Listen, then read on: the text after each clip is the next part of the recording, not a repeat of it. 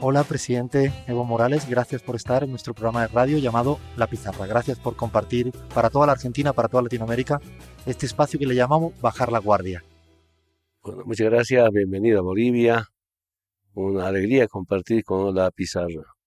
Vamos a empezar, presidente, como empezamos todas las entrevistas que le hemos hecho a Rafael Correa, a Nicolás Maduro, a Zapatero, a Pablo Iglesias, a muchos otros. Y empezamos siempre por lo que el escritor uruguayo, Galeano, decía que era lo más importante entre las cosas no tan importantes es el fútbol. A usted le gusta desde siempre. ¿Por qué eligió el Real Madrid, presidente? Usted sabe que yo soy del Barça. Bueno, muchas gracias por conversar, Toma Deporte. Eh, me acuerdo de niño muy deportista. Incluso mi madre comentaba, cuando estaba gateando, mi padre compró un balón pequeño y la arrojaba el balón y gateaba detrás del balón agarraba el balón, miraba a mi mamá, otra vez arrojaba, otra vez detrás del balón. Me iba lejos. Y cuando mi madre me recogía, lloraba, gritaba. Quería estar detrás, detrás del balón, según mi madre me comentaba. Eh, ¿Y por qué del Real Madrid, presidente? Bueno, desde ya casi eh, tuvimos una radioemisora más escuchaba información deportiva. Y porque antes, cuando e, era niño, no había radio emisora. Por fin llegó la radio emisora, escuchar. Y casualmente comentaba de los partidos de Europa, de España. Y por entonces Real Madrid ganaba, ganaba, ganaba. Eso hace mucho tiempo, presidente. Bueno, desde la adolescencia yo diría, y apoyaba. Pero quiero decirte, España es Real Madrid y Europa de Barcelona. Ah, sí. ¿Y, en, ¿Y en Bolivia de qué equipo? Porque, por ejemplo, Rafael Correa es muy fanático, muy fanático del Emelec de Barcelona. Si le decimos lo contrario, uy, se pone nervioso. ¿Usted tiene aquí algún equipo fuerte? Sí, de Bolívar. Ah, de Bolívar. ¿Y sabe por qué? ¿Por qué? para ir a tercero, cuarto, quinto básico en la escuela primaria, tuve que caminar media hora, pues medio día, desde la comunidad de Isayabi, de la isla Zulca, a Orinoca. Y, y carga, iba cargándome tostado, con charque de llama. Un domingo llegué, porque el lunes hay que pasar clases. Llegué a las 6, 7 o más temprano, fui a la cancha de básquet. ¿De básquet? De básquet, una básquet, se jugaba con pelota de fútbol, nunca conocíamos pelota de básquet el tablero era de cacto, que es la madera del altiplano boliviano. Y fui con la radio pequeña que tenía y al lado de la cancha escuchando el partido y jugaba el clásico paseño, pero yo diría hasta boliviano, Bolívar con Songer. Claro, el otro equipo fuerte. Y cuando estaba escuchando ahí, y mi profesor aparece y me dice, Evito, ¿qué estás haciendo? Escuchando clásico paseño, profe. ¿Quién? Bolívar Songer, ¿quién va a ganar? Bolívar, porque Bolívar ganaba, ganaba, ganaba Songer por entonces. Digo, Bolívar va a ganar. No, Songer, no, profe, Bolívar va a ganar. Y me hizo apuesta, no me acuerdo de la apuesta. Y ganó Bolívar. Y como Bolívar me hizo ganar a mi profesor, desde esa vez Bolívar. Siempre de Bolívar, ¿no? Sí. De hecho, yo recuerdo, presidente, que yo estuve en la cancha cuando Bolivia le ganó 6-1 a la Argentina. ¿Se acuerda usted? Ah, acá Maradona, ¿no? Aquí en La Paz. Aquí en La Paz. Maradona era técnico de la selección argentina. Vio el partido ese, ¿no? Sí, estaba, he visto el partido. O sea, bien, Bolivia. Además tuvo Azcar Gorta mucho tiempo, un, entrenador vasco, ¿no? Muy importante acá. Sí, el 93, 94 era técnico de la selección boliviana de fútbol con eh, Azcar Gorta clasificando al Mundial. Bueno, yo soy muy futbolero. Somos todos en la pizarra muy futbolero. Quería preguntarle algo de su infancia, presidente. ¿Cómo recuerda la época de Jujuy? Cuando tuvo que emigrar a la Argentina? Ahora que estamos para una radio que se escucha en la Argentina. Mm, era de moda ir a la Zafra, sí. Porque quienes iban a Zafra desde Orinoca, desde el altiplano boliviano a Argentina, volvían con algunos bienes. Mm. Y mi padre decidió, la única vez, debe ser el 64 o 65, no me acuerdo perfectamente fuimos desde Isayave a Orinoca a pie hasta Cebarullo, por ahí pasaba el camino el ferrocarril hacia La Quiaca, hacia Villazón. Nos hemos ido en, tren hasta Villazón En Villazón quedaban cuatro o cinco días, no llegaban los buses, creo, de, de Argentina para irnos. Después ya nos llegó y nos hemos ido hasta Argentina. ¿Le gustó, presidente, ese tiempo? Me gustó bien porque yo era aymara cerrado. ¿Qué significa eso, presidente? Para Solo hablaba aymara. Solo hablaba aymara. Sí, no entendía castellano. Y llegamos a Calilegua. Eso es ya en la Argentina. Argentina, un campamento, y no había comida. Y no empezaba la zafra, y no había comida. Y sabes qué? Café con fideo tostado, como digamos. Esa es nuestra alimentación. Y pues después cuando empezó ya la zafra, así muy diferente. Y, y, me acuerdo después nos hemos ido a otro campamento y ahí me llevaron a la escuela. Creo que por norma era obligatorio llevar a la escuela a los niños de los zafreros, de los obreros que iban allá a la zafra. ¿Y allí aprendió a hablar ya el castellano, entonces el español? Sí, un, un poquito. Claro. Después terminó la, terminó la sabra, otro, otro campamento. Mm. Y no, no había estabilidad eh, en el lugar donde se vivía, ese era nuestro problema. Entonces, pero la primera escuela conocí en Argentina. Qué, qué increíble. Usted, cuando mm, después de graduarse de bachiller, en el 77, habíamos leído en, su, en el libro de Iván Canelas, que habla en un diálogo con usted, dijo algo que a mí me llamó mucho la atención, y es que dice, fue el último día que se vistió con el traje y la corbata de la clase dominante. Y yo le pregunto, ¿se volvió a vestir alguna vez usted más con corbata? Nunca. Jamás. Eh, yo tengo una foto ahí, con primos, amigos, tenía una melena como el tuyo, un cerquillo más, y nos poníamos corbata ahí, como a jugar, como te ves, changos. Y pero sí, para el desfile, me acuerdo, para el desfile, eh, aniversario, sí, de fiestas patrias, nos obligó. La única vez que marché con corbata. ¿no? Nunca más, ya de presidente jamás, ¿no? No, nunca más. Y luego el servicio militar y usted siempre dijo que le discriminaron mucho, ¿no? ¿Eso es así? ¿Era la Bolivia de esa época? Bueno, en el servicio militar obligatorio, el ejército, eh, el ejército, las fuerzas armadas, hay gracias al, al, a los jóvenes indígenas. Siempre eran la, los, los soldados, ¿no? Los soldados son indígenas. Los oficiales son de la clase media, clase alta, los mestizos, los criollos. Pero ahora totalmente cambió eso. ya no. Ya, ahora ya no es eso, porque a mí me sorprende cuando voy a la promoción de los subtenientes cada fin de año, hay pedidos Mamane, Vilcarani, Choque, Condori, Choque Bancas, Choques, que es más de la mitad. Antes solo podías ver pues, apellidos, de apellidos extranjeros y los españoles. Todos esos. Y luego usted en el Chapare ya comenzó a ser sindicalista. ¿Es verdad eso que dicen que fue por jugar a fútbol o es más un poco mentira? ¿Cómo? Usted en, en el Chapare empezó a ser sindicalista muy pronto. ¿Ah? Pero habíamos leído mucho de que usted empezó a, a, estar en el sindicato para jugar a fútbol. ¿Es verdad o no es ver tan así? Mm, a ver, el fútbol me integró al sindicato. Ah, fue así, en ese, en ese ¿Ah? sentido. ¿Ah? Yo, bueno, en Orinoca no es sindicato agrario. Uh -huh. Allí son autoridades originarias. Y la organización se llama AILU, claro. donde se decide no por mayorías ni minorías, no hay votación. Sino colectivamente. Por unanimidad, por, por de consenso se decide cualquier propuesta para el bien de la comunidad, para el bien del AILU. Entonces, cuando fui al Chapar, compramos con mi padre un, un terreno de unos 10 hectáreas, yo no sabía cuál era la estructura organizativa de ese lugar. Entonces un domingo me quedé en mi Chaco trabajando, conociendo. Para el siguiente domingo, el segundo domingo que pasaba, después de comprar el Chaco, el terreno, pues fui a conocer la cancha. A, a la cancha de fútbol. ¿Ah? Y en la tarde fui a la cancha el domingo con mi cacho, andaba con mi cacho cargado, chutera, y un pantalón corto, así andaba en todas partes. Y fui allá a la cancha a ninguno conocía, me senté al borde de la cancha y casualmente viene el balón, porque hay un chango, jóvenes estaban pateando el balón. Me levanto, les paso, toco y les digo, ¿me pueden jugar? Entra. No, ¿Sabes jugar? Algo. Ya, entré a la cancha, yo tenía 19 años más o menos. 19 años. Y eh, los chicos ya llegaron más jóvenes, dividieron dos equipos. Eh, el equipo donde me tocó me dice, ¿en qué lugar vas? ¿En qué puesto vas a jugar?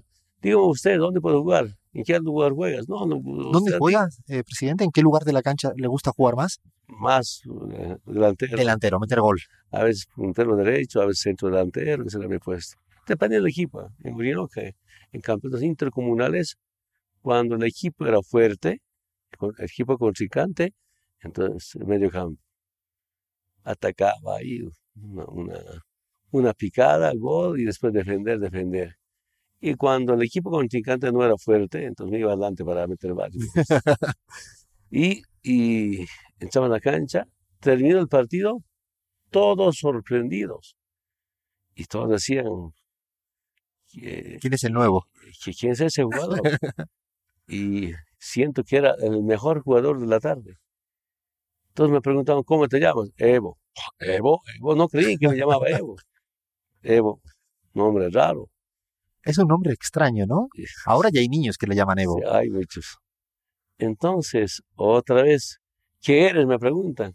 ¿Eres partidario? ¿Eres comerciante? ¿Eres transportista? ¿Qué eres? ¿No? Yo dije, de aquí y abajo, con un kilómetro y medio, nos hemos como Ah, entonces era afiliado al sindicato. Yo no sabía el sindicato. Ya, ¿qué es el sindicato? Aquí un sindicato agraro, tal, compañeros, dirigentes, tiene que participar en las reuniones y es, tu chaco.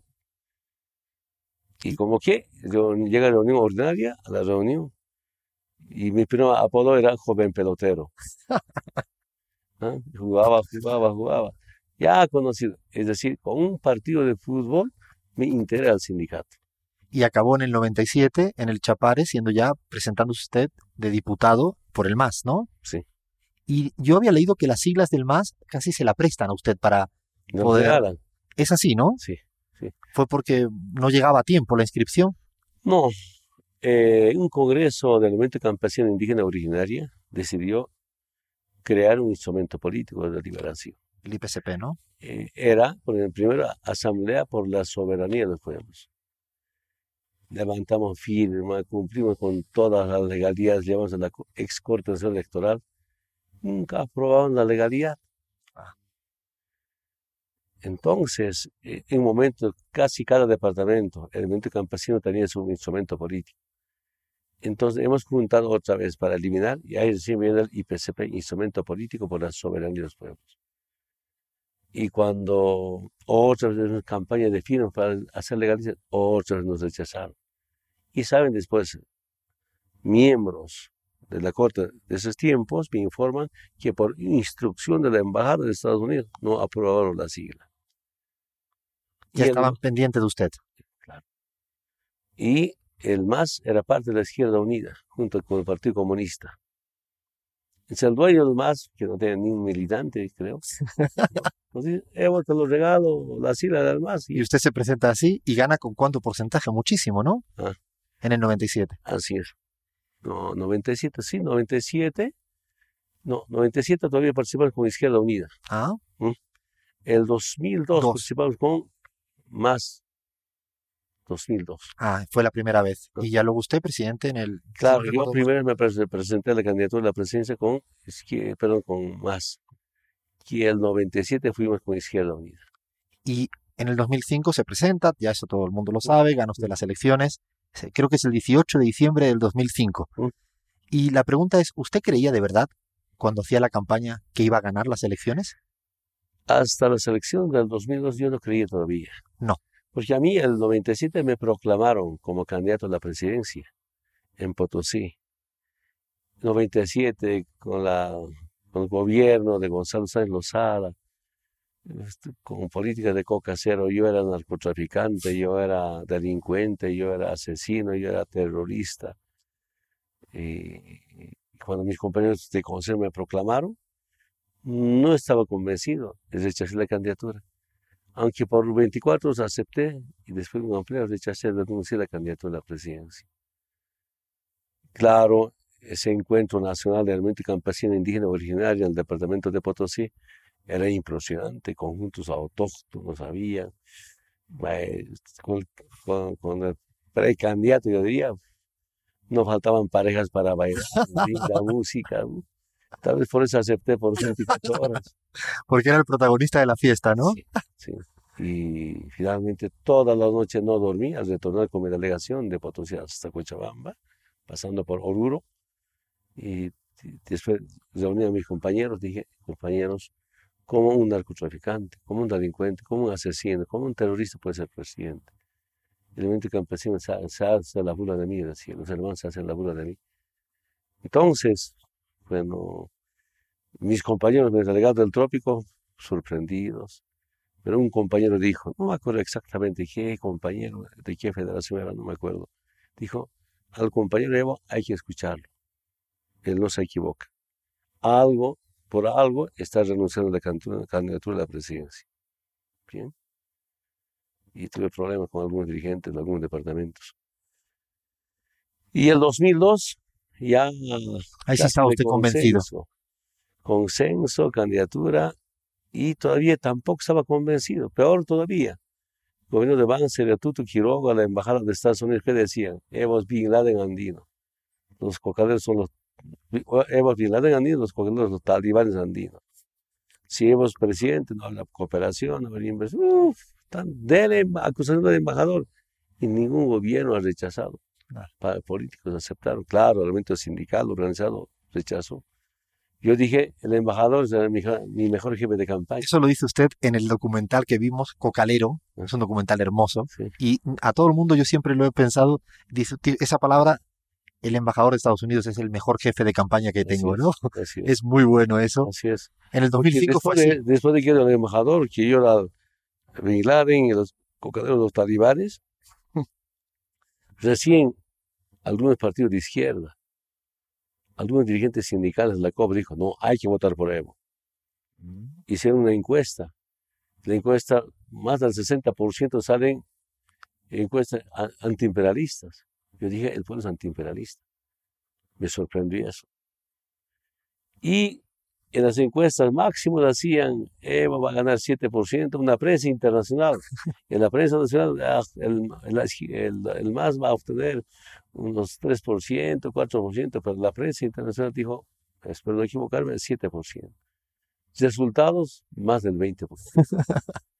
Me ha sorprendido. Recién yo pensé y dije, creo que en cualquier momento voy a ser presidente. ya usted ahí pensó que sí. Recién, recién creí. En el 2002, cuando ya tiene ese resultado.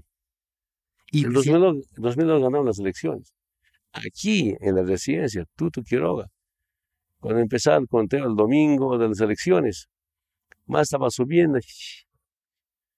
Y Tuto, pues, ahora me cuentan los decanes de Tuto Quiroga, que aquí Tuto va a prepararse para escaparse. Entonces, indios nos van a matar. Ya, ya querían que yo ganaba usted con los resultados. Sí, sí, sí, quería escaparse. Están planeando escaparse. Y convocó, dice acá, a la residencia de la presidencia, a canciller, a ministro de gobierno, eh, presidencia, de canciller, y al presidente de la ex Corte Nacional Electoral.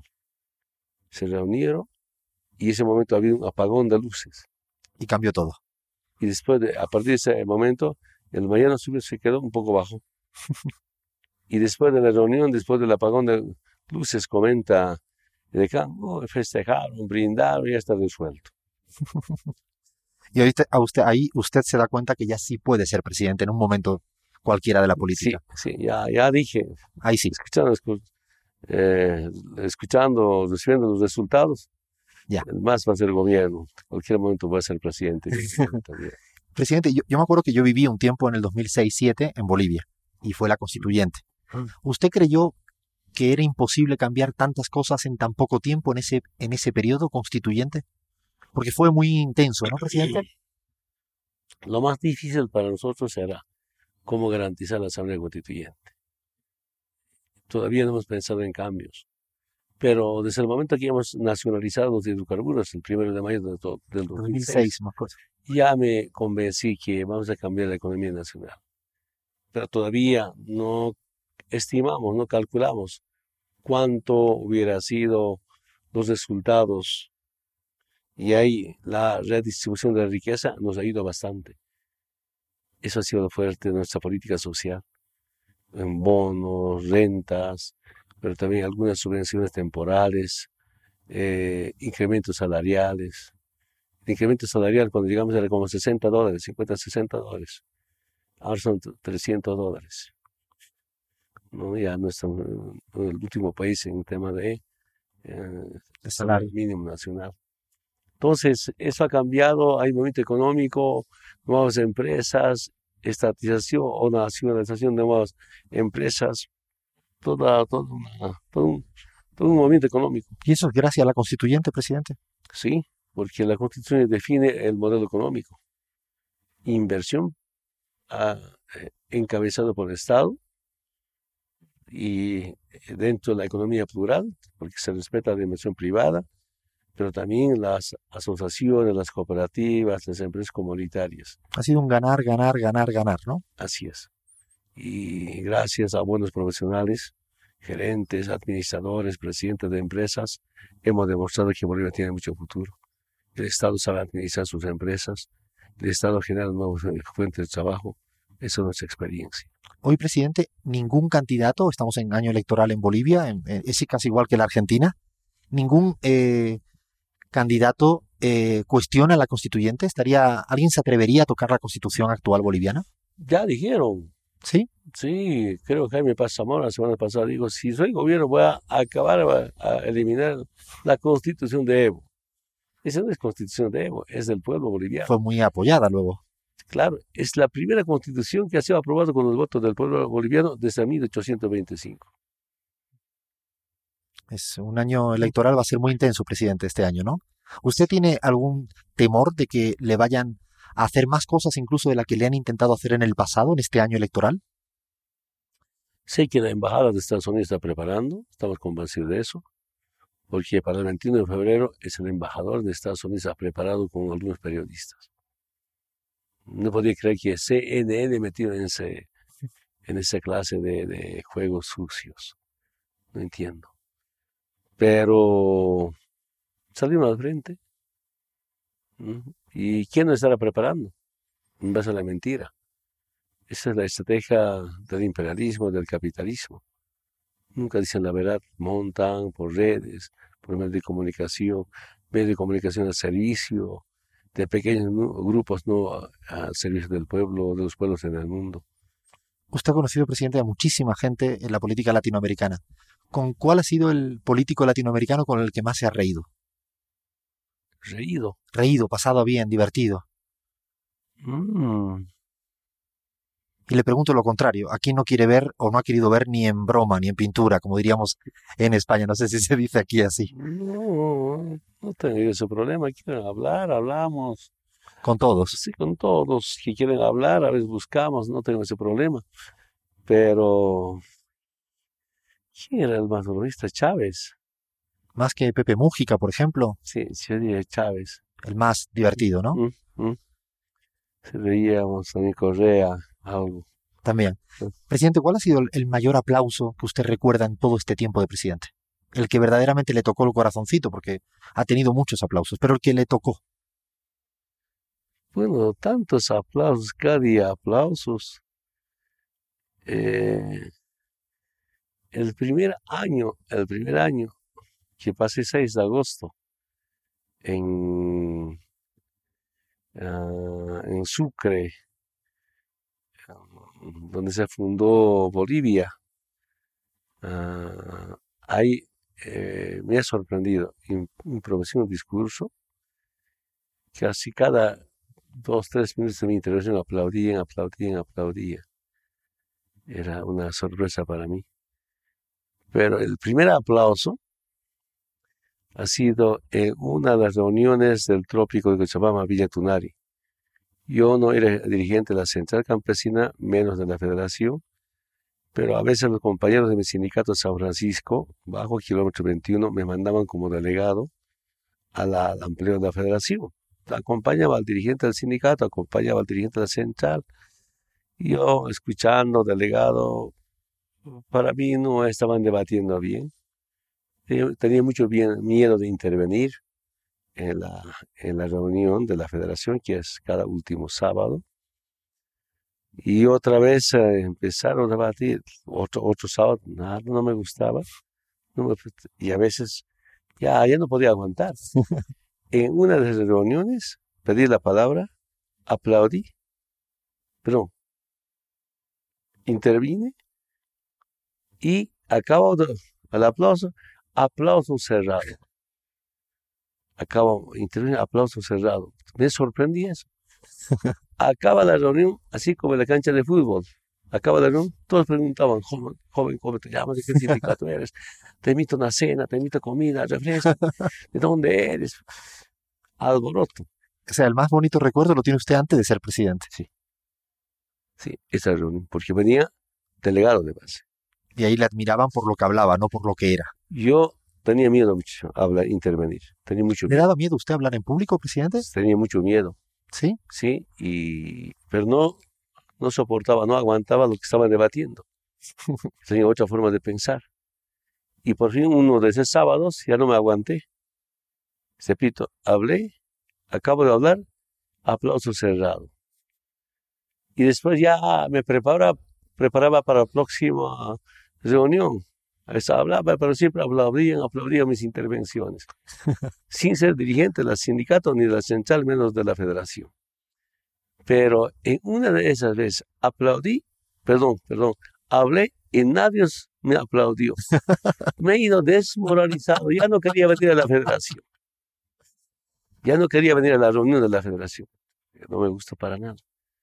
¿Usted ahora se da cuenta si la gente le aplaude de verdad o porque es presidente? Por ejemplo, sus círculos más cercanos.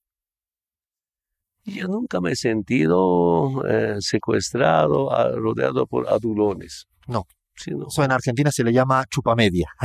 sí, nunca, nunca. Compañeros con mucho compromiso. Se aplauden, es cuando tengo razón, es cuando no, no hay novedad. Ahí, por ejemplo, en actos no aplauden. Pero mucho depende, ya hemos un poco aprendido. Ahí donde hay que llamar el discurso de reflexión, ahí no aplauden. Pero cuando la reflexión es de propuestas o discursos de lucha antiimperialista, ahí aplauden. ¿no? Ahí distintos aplausos. Si quieres, puedes intervenir una hora, dos horas, no te van a aplaudir. Y si quieres aplausos cada, cada dos, tres minutos, te puedes hacer aplaudir. Eso mucho depende en qué ambiente, con quién estás y qué mensaje quieres dar a esa, concentración, a esa reunión. Presidente, usted sabe que hay muchísimos bolivianos en la Argentina. Muchísimos. No sé, creo que son cientos de miles. ¿Qué le diría usted a un boliviano que está allá, que estará trabajando, como tantos bolivianos se trabajan, que hay mucho, mucho de elección argentina, pero que su país, que es Bolivia, tiene elecciones este año, el 20 de octubre por ahora. ¿Qué le diría usted a esos bolivianos? ¿Cuál sería el mensaje del presidente Evo para que confíen en usted en los próximos tiempos? Bueno, decir a hermanas y hermanos que viven en Argentina y en otras partes del mundo, em, saludo su esfuerzo, su compromiso, trabajando en Argentina, pero también aportando al desarrollo del pueblo argentino. Mejorando la economía, entiendo perfectamente. Pero también algunas hermanas y hermanos están retornando. No todos podemos estar siempre bien. Y decirles a hermanas y hermanos que lo que nunca, gracias a la unidad del pueblo boliviano, estamos cambiando. Bolivia y es otra Bolivia, Bolivia avanza con paso firme, con una estabilidad económica. Imagínense, hermanas y hermanos, de los 13 años que estamos, 6 años primero en crecimiento económico en toda Sudamérica. Ahora repasen la historia de esta fundación de la República. Nunca en algún rubro Bolivia era primero en Sudamérica, menos en toda Latinoamérica o en el mundo. Y algunos temas somos primero en el mundo. Por ejemplo, la participación legislativa, somos segundo en todo el mundo, Bolivia. Entonces, eh, hay mucha confianza, mucha esperanza en nuestro proceso de cambio y solo mucha reflexión. Saben por qué muchas, muchos se han ido a Argentina. Justamente que no teníamos ni estabilidad política, no teníamos social, menos crecimiento económico. Bolivia estaba siendo saqueado. En nuestra generación, 20 años de saqueo, 20 años de neoliberalismo. Ahora, hermanos y hermanos, pueden darse cuenta cuando vuelvo el neoliberalismo como está Argentina, por ejemplo. Y aquí estaba mejor que antes. Aquí estamos mejor que los países vecinos. A mí me sorprende cuando voy a Yacuiba, como hoy día estaba en Yacuiba, voy a Villazón, la semana pasada estaba en Villazón, nos comenta, los hermanos argentinos están ahorrando en peso boliviano. Es una moneda más fuerte hoy en día, más estable. Más estable y más fuerte. Eso levanta orgullo a todos, a todas. Y decirles eh, mucha reflexión, mucha evaluación política sobre nuestra nación, mucho compromiso también con la familia, porque nosotros somos grandes defensores de la familia, de la igualdad, luchamos por nuestra dignidad, por nuestra identidad, por nuestra independencia y nuestra soberanía. Aquí está garantizada la dignidad y soberanía del pueblo boliviano. ¿Va usted a Bolivia pronto? Estuvo hace poco. Argentina. El, ah, perdón, a Argentina. Estuvo hace poco el candidato Carlos Mesa y fue un poco abucheado eh, fue así medio le insultaron, le dijeron, ¿usted va a ir pronto a, a Argentina a estar allí? Está, está pendiente una bilateral con el presidente Macri, esperamos confirmar y aprovechar, como siempre, reunirse con los hermanos argentinos, usted, en Argentina. Usted ha dicho que quiere llegar hasta el 2025 y ya no más. Es mi gran deseo. Personalmente estoy convencido. Para ser presidente requiere mucha fuerza, mucha energía, pero también compromiso, esfuerzo y sacrificio. Y ya pues con de cada cinco años vamos a estar casi con, casi con 55, 65 años. ¿Qué se imagina haciendo usted presidente en el 2026? ¿Alguna vez lo habrá imaginado? sé que no tiene mm, mucho tiempo porque el día a día... Yo quiero retornar a mi, a mi, a mi Chaco, a mi sindicato.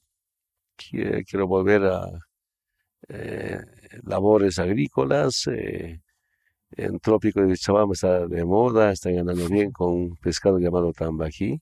¿Cómo se llama el pescado? Tambaquí, que es la familia de dorado. Ah, del dorado. Mm, muy bueno, muy comentado. Inclusive están llevando a Argentina de manera muy ah, pequeña, sorprende eso, está llegando a La Paz desde el trópico de Chabamba, el compañero que tienen criaderos de pez, las llamadas piscinas en una hectárea, está yendo muy bien, están dejando el cato de coco inclusive. Eh, es una forma de cómo trabajar también para bien de la humanidad. Por tanto, es mi deseo.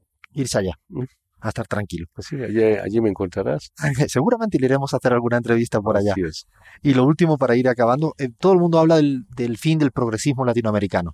Se va acabando, no todo el mundo, mucha gente han intentado decir, México, hay elecciones y gana Andrés Manuel López Obrador, usted puede volver a ganar en octubre, en Argentina está abierto, no se sabe qué va a pasar todavía. ¿Cree usted que se acabó el progresismo latinoamericano o todavía queda mucha tela que cortar por delante? Mira, yo estoy convencido, los imperios no son eternos. Los fracasos de la administración del Trump de Estados Unidos no garantizan ni siquiera el capitalismo. Pensamos que tenían mucho poder, fracasaron una intervención a Venezuela que pueblo venezolano revolucionario, pese a los problemas económicos, resistieron, enfrentaron. Mi respeto, mi admiración, hermano Maduro. Em, así como en el pasado, imperio griego, imperio, romano, imperio inglés. El español, todos cayeron. España, pasan los imperios a los ex imperios en qué situación están. Caídos. Y por tanto, los pueblos siempre han sido en momentos anticolonialistas, ¿no? Esta generación ante neoliberales, por tanto, el colonialismo, el neoliberalismo es una base económica para el imperialismo, para el capitalismo. Y los pueblos van a resistir. ¿Por qué van a resistir? Porque el capitalismo, el imperialismo no garantiza la vida para la humanidad. Peor enemigo de la humanidad es el capitalismo. Momentáneamente se puede perder elecciones, pero el pueblo sigue en esa lucha. Claro, lamento mucho los medios de comunicación, las redes sociales, confunden, confunden, mientan, mientan, pues, pero también el pueblo reacciona rápidamente para cuestionar esas políticas implementadas bajo el sistema capitalista. De hecho, en Bolivia creo que es el que mejor ha demostrado que con un modelo económico no neoliberal es capaz de crecer y repartir a la vez. Nosotros resumimos en tres temas nuestra, nuestra tarea, nuestra misión en la administración para nuestra nación. En lo político, la refundación de Bolivia. Garantizamos mediante la Asamblea Constituyente. Pasamos del Estado colonial a un Estado plurinacional. Ahora sí el Estado tiene clase. Ahora sí el Estado no es impostor. Ahora sí no es un Estado aparente. Como decía René Zabaleta. ¿Mm? Y en lo económico, la recuperación de nuestros recursos naturales, las nacionalizaciones, eh, las estatizaciones. Pero después de nacionalizar, empezamos a industrializar el hierro, el litio, hidrocarburos, tema agropecuario. Bolivia tiene que ser el centro energético de Sudamérica. Y por tanto es una, enorme inversión. Y en lo social, la redistribución de la riqueza. Y con esta distribución de la riqueza, bajamos de 38% de extrema pobreza al 15%. Y nuestra meta al 2025 y el bicentenario es darme con menos del 5% de extrema pobreza. Es increíble porque de hecho hemos paseado por, por La Paz y se nota. No es solo una cifra económica, sino es que se nota mucho en la calle. Es increíble ver el teleférico, eh, ver cómo la gente ha cambiado sus niveles de consumo, ¿no? Cómo se va viendo esa otra Bolivia que me imagino que todavía le queda mucho por delante, ¿no? Para ir acabando, Presidenta, ahora sí que ya con preguntas muy rápidas y usted si puede me hace una respuesta muy corta. ¿Cuál es la la cosa que más le gusta de la comida boliviana? Lo que es así que usted extraña siempre. Bueno, yo tengo mi vicio en cada departamento. ¿Cuál es? ¿Cuál es? ¿En La Paz cuál sería? En La Paz, bueno, aquí comemos todo en La Paz. Pero empezar de Tarija es eh, sopa de maní. En Oruro me gustaba cabeza de cordero, pero ahora por temas de salud un poco bajando.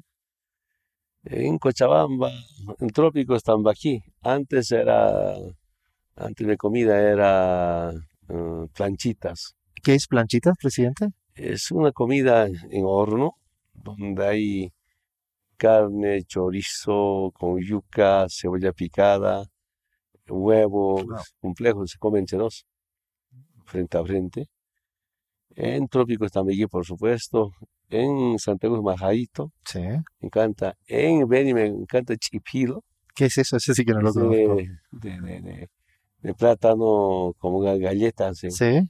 un poco de fresco jugo, excelente. En Potosí es eh, calapari, ¿Ah? calapulca, ¿Qué es, decir, en, en, plato de barro, ¿Sí? meten harina de maíz bien preparado y ahí le meten un piedra bien caliente, esa hace cocer, calapulca en Chuquisaca, en Sucre es tripecho. Sí, ese sí lo conozco. Sí. Pero ese es duro de comer. Sí, duro. Ese casi te parte los dientes, presidente. Sí, pero es eh, otro sabor, tío. Es muy rico. departamento. A mí me gusta mucho el pique a lo macho. Ah, también. Es muy rico. Sí, a ver, yo a veces como en Cochabamba. Es, es muy bueno. Así es. ¿Ve usted serie, presidente? Series de televisión. ¿O no le gusta mucho? No, no, no hay tiempo. Hay mucha gente que ahora está todo el tiempo hablando de series, ¿no? No, no conozco. No. no. Más veo deportivo. Ahora le pregunto, ¿Cristiano Ronaldo o Messi?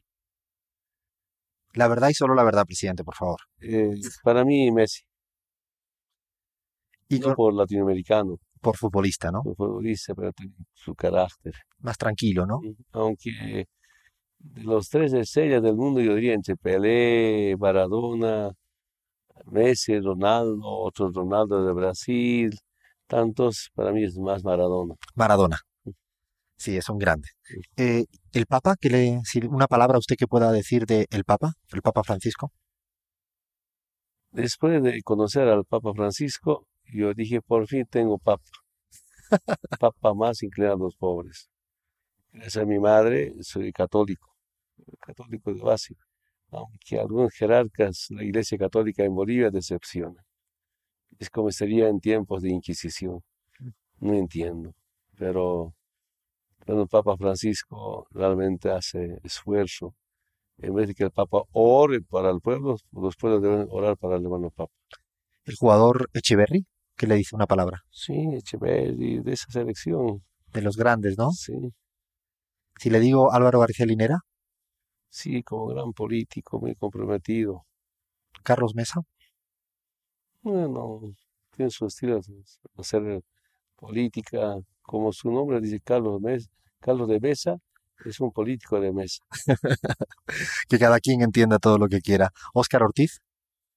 Eh, viene del bancerismo todo el partido. Em, ¿Qué es más? Eh, él cómo será, pero su movimiento político viene del fascismo, del racismo, del militarismo, del bancerismo. Fidel Castro. Uh, ha sido el hombre más solidario con el mundo. Chávez. También, eh, más antiimperialista que ha seguido los pasos de Simón Bolívar. Y termino con Tupac Katari. Todos hermanos insustituible, es inmortal, porque en 1781 descuartizado por los españoles. Y reflexionar repasando la biografía de Bartolina Sisa, Tupac Katari. Hemos hablado hace poco en la pizarra de Bartolina Sisa. Sí, sí, porque es una mujer muy importante en la historia latinoamericana. Así es, y eso siempre nos, nos compromete mucho más para no abandonar el legado que nos dejaron. Pues nada, eso era todo. Muchísimas gracias, presidente Evo Morales, por estar con nosotros en Radio La Pizarra. Muchas gracias, mucha suerte. Gracias.